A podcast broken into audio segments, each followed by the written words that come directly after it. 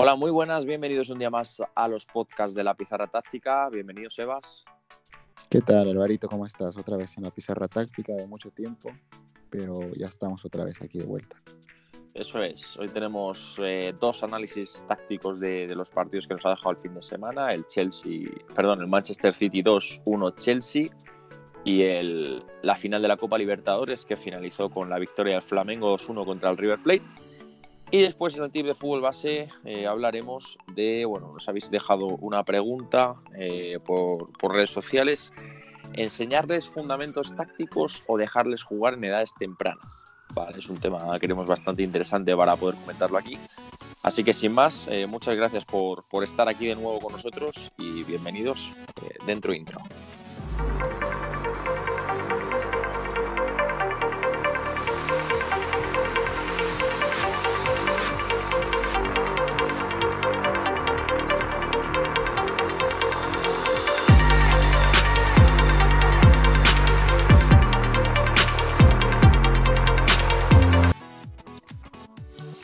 Bueno, comenzamos, como hemos dicho, con ese análisis táctico del. Empezamos con el City 2-1 Chelsea. Eh, bueno, ambos equipos eh, plantearon un partido bastante interesante desde el punto de vista táctico. Ahora, ahora iremos un poco los puntos principales. Eh, ambos equipos salieron con 1-4-3-3 a priori. Y, y, bueno, Sebas, ¿qué, ¿qué destacarías un poco del partido del Manchester City? Bueno, creo que cuando, cuando hemos hablado del Chelsea la anterior vez que que jugó con el Ajax habíamos destacado que el espectáculo, ¿no? Y creo que este partido otra vez ha dado, un espectáculo a nivel de fútbol, a nivel táctico. Sí. Creo que ambos equipos han mostrado muchas variantes ofensivas eh, y esa intención de ir a de iniciativa de juego, ¿no? De, de, de, querer buscar el, el gol, de no encerrarse atrás, de al final ha sido un partido de ataca uno, recupera el otro, ataca el otro, eh, eh, de mucha iniciativa de juego, ¿no? De iniciativa de juego y de ocasiones de gol. Sí. Creo que ambos han jugado con las líneas muy adelantadas, dando espacios al rival para, para esto que te digo. Y creo que al final, eh, lo que decíamos en, algún podcast, el, fútbol es un poco esto, ¿no? De, de, tener el balón, de buscar, de tener iniciativa de juego, de lo que era lo que el fútbol al final en algún momento se, era de, en, la calle que, pasaba, de, todos atacaban, luego todos corrían a, intentar recuperar el balón y es un poco esto, ¿no? Eh, un poco más ordenado, con más cosas tácticas, pero al final es un poco la idea está en el fondo, ¿no? Mm.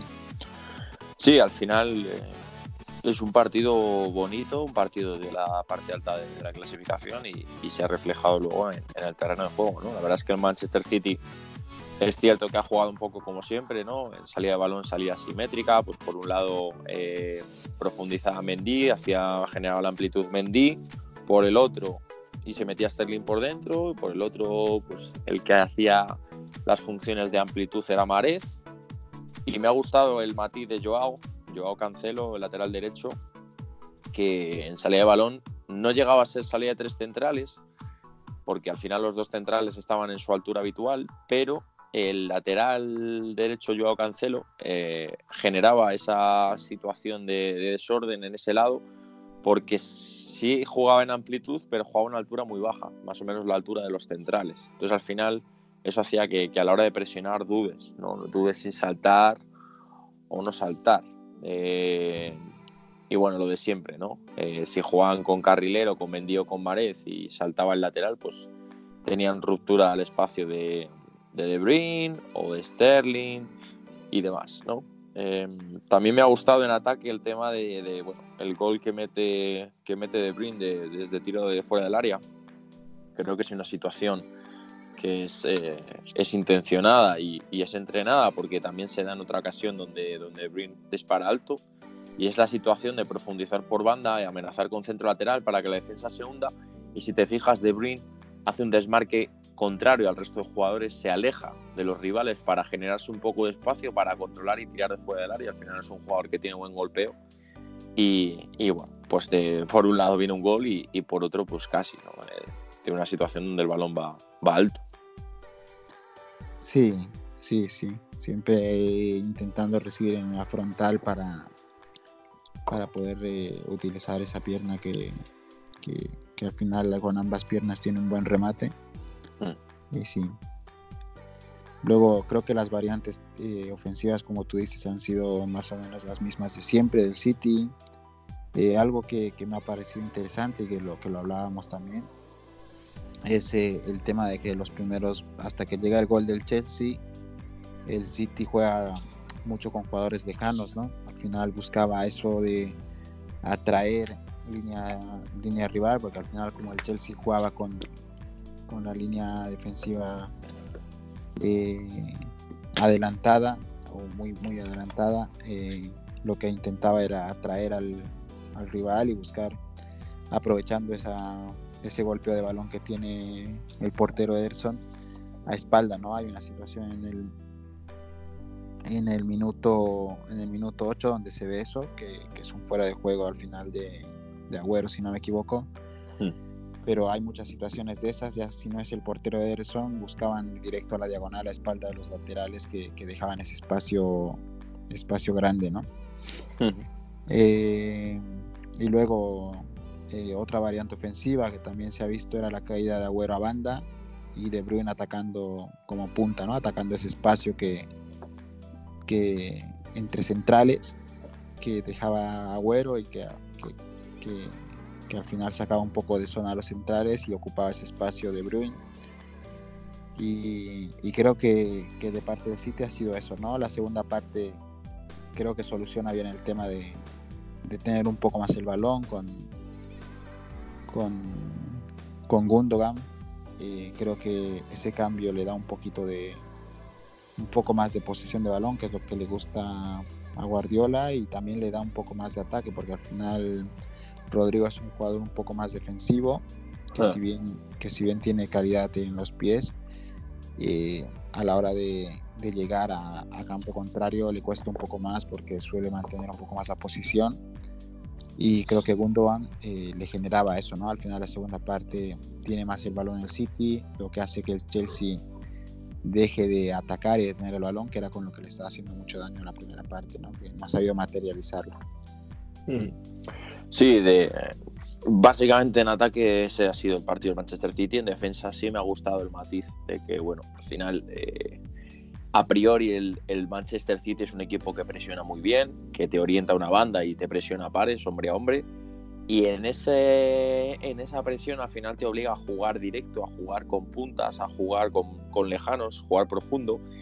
Y, me ha gustado cómo defendían esa situación. Al final los dos centrales, tanto Fernandinho como Stones, estaban muy pendientes de anticipar a Abraham. Y de hecho así viene, viene el gol de Marez, que es verdad que viene una transición ofensiva en, una en un contraataque pero al final se, ve la actitud ¿no? de, intentar anticipar. Hay muchas jugadas que, durante el partido que, los dos centrales anticipan. Y por otro lado, para evitar que Abraham se quede balón, que haga función de soporte y juegue de cara y, así puede salir de presión, la situación de, o el posicionamiento de Rodri. ¿no? Se colocaba adelante una estructura más o menos de los dos centrales más Rodri y Abraham en, dentro, o sea, en medio, para que al final bueno, de hecho, primera parte, Rodri roba un montón de balones eh, así, ¿no? El, Manchester City te orienta a banda, Emerson o, Tomori, pues al final acaban golpeando y el balón es, no, es que Abraham lo pueda pelear, sino que directamente le va, le va a Rodri por el posicionamiento del que hablábamos, ¿no? Es, y es un matiz interesante para aplicar en nuestros equipos, ¿no? Para, para poder defender juego directo contra un punta referencia. Sí, Sí, sí, la verdad es que eso ha sido muy interesante y sí, la verdad es que Rodri al final, como te digo, cumplía esa función más defensiva, ¿no? Sí, eso es. ¿Y el Chelsea? ¿Qué, te ha gustado? Bueno, el Chelsea la verdad es que es un equipo que eh, parece desordenado, pero con mucho orden, ¿no? Al final, con mucha llegada, ya lo habíamos, ya lo habíamos analizado en algún momento, el Chelsea es un equipo que llega con mucha gente a campo rival. Sí y, creo que ayer ha vuelto a mostrar esa, esa variedad táctica a nivel ofensiva.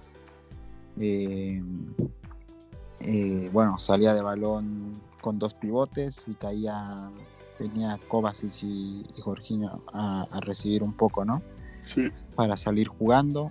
Eh, luego, en cuanto a variantes ofensivas en, lado, en, campo contrario, extremos, extremo del lado derecho en amplitud y digo, perdón, eh, sí, en amplitud y, extremo del lado izquierdo en, metido por dentro y, y atacaba ese intervalo central, lateral, canté, ¿no? A espalda de los centrales y, o muchas veces incluso entre centrales y al final el gol del Chelsea llega, llega por eso, ¿no? Creo que Kanté ha, hecho un, del, ha sido de lo mejor en el partido.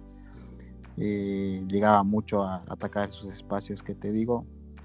Eh, y luego también lo típico, ¿no? De extremos por dentro, del lado, del lado izquierdo, eh, y Emerson haciendo amplio el campo, llegando ahí en amplitud, que también se generan muchas ocasiones de gol para Emerson.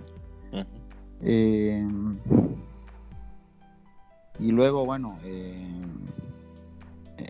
creo que, como te digo, el, Chelsea, la primera parte, ese juego combinativo, ¿no? De tener el balón, de también en, de inicio atraer un poco al rival. al final iniciaban, iniciaban desde atrás, lo que intentaban era atraer, separar esas líneas del City para poder superar línea, un juego de posición eh, lo que es atraer y superar línea y, a partir de eso eh, combinar lo más rápido posible para progresar y llegar con mucha gente, ¿no? Al final llegaban el punta, eh, Abraham, llegaban William, llegaba Pulisic, Canté, como te digo, que rompía esos espacios, llegaba Kovacic, llegaba Emerson del lado izquierdo y y llegaba también Jorginho muchas veces, eh, un poquito más eh, adelante de medio campo al final, entonces llegaba con 6, 7 jugadores muchas veces, ¿no? Entonces al final al, City le costaba defender porque por la cantidad de jugadores que llegaban y por el por las variantes tácticas al final de un lado de un lado cuando tenía el balón Kovacic rompía a Kanté a, a ese espacio entre central lateral, a espalda de la, del central. Eh, cuando estaba el balón del lado derecho, eh, lo que hacía Cantera darle amplitud y William se metía por dentro. Y cuando el balón estaba también de ese lado, eh, lo mismo, Pulisic por dentro y el que lo hacía grande era Emerson y le buscaban esa diagonal a espalda del lateral del, del City de, de, Cancelo. Entonces al final ha sido muchas variantes en, en, en ataque que, que le han dado esa primera parte, esa primera parte de, dominar un poco el partido, de tener más el balón y de tener muchas ocasiones de gol, ¿no? Sí, al final yo creo que la clave es, es lo que has dicho, ¿no? El tema del matiz de Canté rompiendo la espalda de Fernandinho. Ya sabemos que Fernandinho no es central y tuvo que ocupar esta posición en este partido por la falta de jugadores en la línea ofensiva del Manchester City y yo creo que bueno que el Chelsea lo intentó aprovechar de hecho así viene el gol viene viene una ocasión bastante parecida creo que también de Kanté o de William que, que al final son jugadores que, que rompen a espalda de, de Fernandinho atacando ese, ese, intervalo central lateral y bueno se encuentran con, con esa ocasión ¿no? de hecho Minuto 26 hay una jugada donde el delantero Abraham se coloca directamente en ese intervalo y aunque el balón no se lo dan, él la pide con la mano. ¿no? Entonces, bueno, ahí podemos apreciar un poco eh, que es un, es un, desmarque trabajado, es una jugada trabajada durante la semana. Y felicitar a, a por, por, dicho matiz. También me ha gustado el tema de, de Kovacic, ¿no? Había veces que se metía en doble pivote para salir de balón, como has comentado. Había veces que, se, que Jorginho era el que se metía entre centrales y Kovacic se quedaba para triangular como medio centro. Había veces que, que Kovacic se lateralizaba para que el, el, lateral lo hiciera, lo hiciera profundo. Pues bueno, al final el tema es ese, ¿no? Tener variantes, no hacer siempre lo mismo para, para también sorprender al rival. Yo creo que el Manchester City en la primera parte, como has dicho, se vio un poquito sorprendido.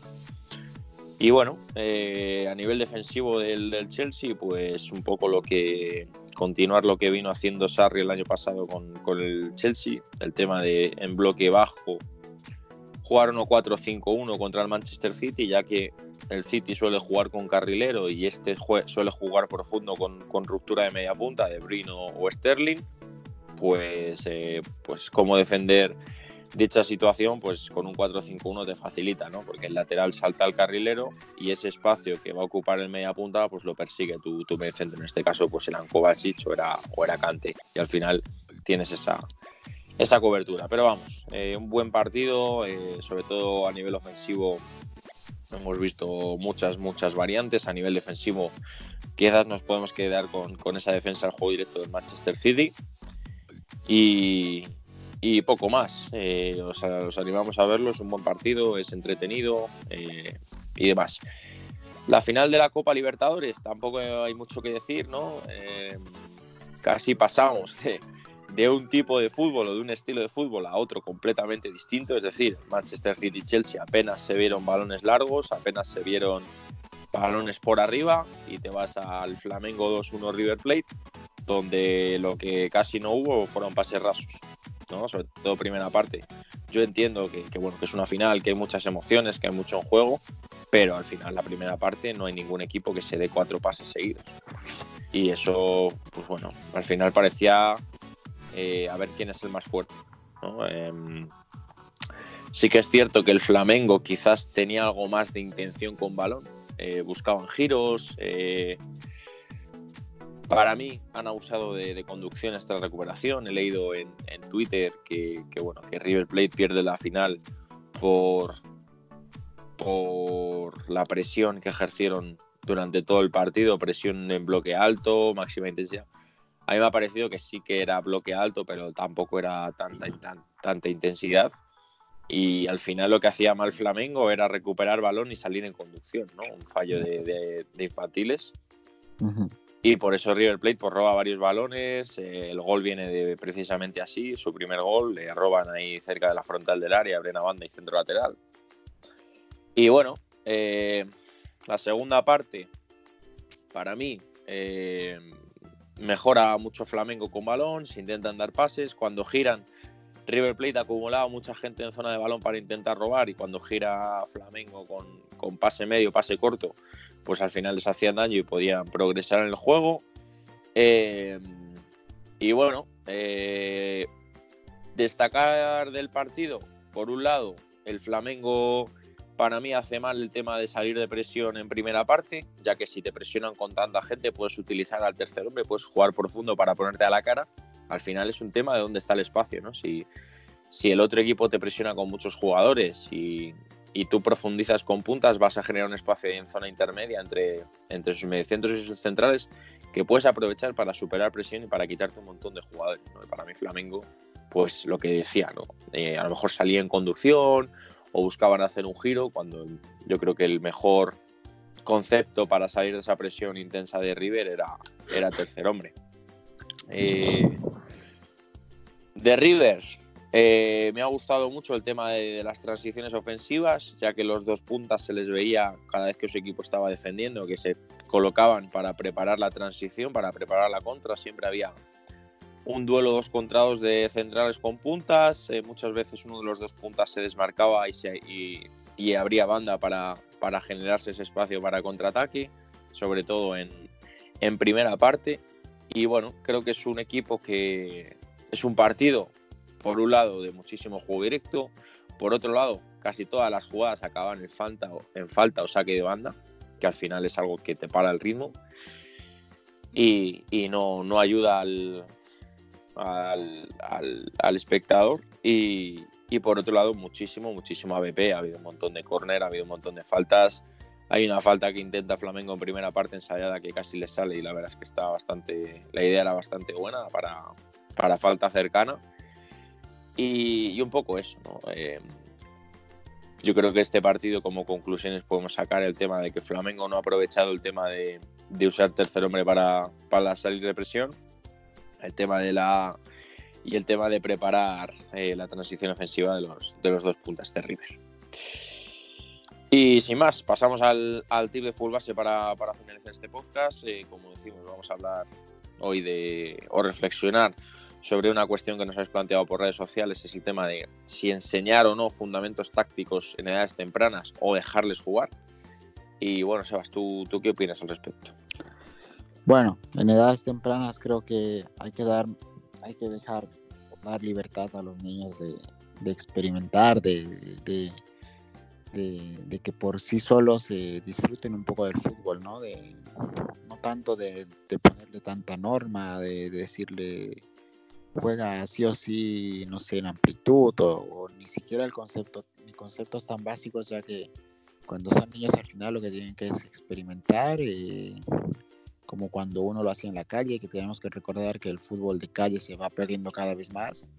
Y al final, como muchos de los jugadores que están ahora, por ejemplo, eh, han llegado, ha sido jugando en la calle primero, ¿no? En edades pequeñas, cuando tenían 7, eh, 8 años, 9, eh, jugaban en la calle y al final en la calle nadie te está diciendo en amplitud, en, o nadie te está corrigiendo cosas tácticas, ¿no? Al final es un poco de experimentar y creo que por ahí tiene que ir, ¿no? Eh, en función de la edad, sobre todo Benjamín, pre-Benjamín, dejarles jugar, darles libertad y hacer más énfasis en el tema técnico, ¿no? Sí, final eh, es lo que tú dices, ¿no? Tienen que tener tiempo para, equivocarse, para, aprender ellos por sí solos. Yo creo que, bueno, también depende un poco del nivel de tus niños, ¿no? Hay niños que, son muy pequeños, pero ya eh, a nivel de a nivel cognitivo, pues están son, son inteligentes, eh, pueden reflexionar un poco sobre el juego, pueden aprender. Entonces, bueno, ahí sí que les puedes enseñar quizás conceptos básicos, ¿no? De amplitud, de, de cómo defender, cómo intentar atacar, cómo asociarse, pero vamos, yo creo que sin llegar al matiz, ¿no? pues por ejemplo, cómo eh, rematar un centro lateral corrido, cómo rematar un centro lateral atrás, cómo rematar un centro lateral botando, cómo yo creo que ese, matiz son muy pequeños, esos matices son muy pequeños para, para enseñárselos, porque al final tú se lo vas a enseñar, lo van a hacer, pero luego en el partido no, no, lo van a ejecutar porque no les da tiempo a pensar cómo tienen que hacer eso. Pongo el ejemplo del centro lateral, pero hay un montón de ejemplos, eh, un montón de conceptos.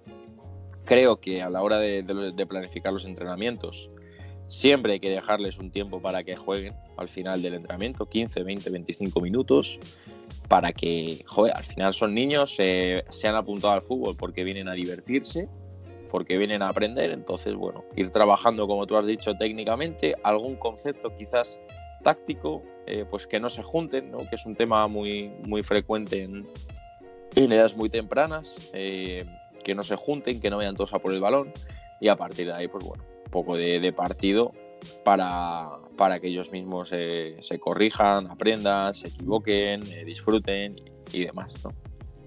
Sí, al final, como tú dices, eh, del error vas a venir el aprendizaje, hay que dejar que se equivoquen que, y, que, y guiarles a partir de, de esas equivocaciones, ¿no? no tanto de robotizar al niño, sino más bien de equivócate y a partir de eso yo te voy dando matices para que la siguiente lo hagas mejor, para que tú mismo identifiques eh, cuál, dónde estás fallando, qué se hace o qué no se hace, ¿no? Al final Creo que esa es la mejor forma en la que el niño va a aprender eh, ciertas cosas y al mismo tiempo va a experimentar el fútbol de, de, por sí solo, ¿no? Eso es. Pues, sin más, eh, nos vemos en el siguiente podcast. Una vez más, gracias por estar con nosotros, por, por escucharnos. Ya hemos superado los 1.400 seguidores en Twitter eh, vamos a, intentar seguir subiendo contenido para, para, todos vosotros, para seguir aprendiendo, para seguir compartiendo, que es lo importante. Y nada, nos vemos en el siguiente podcast. Nos vemos, un saludo.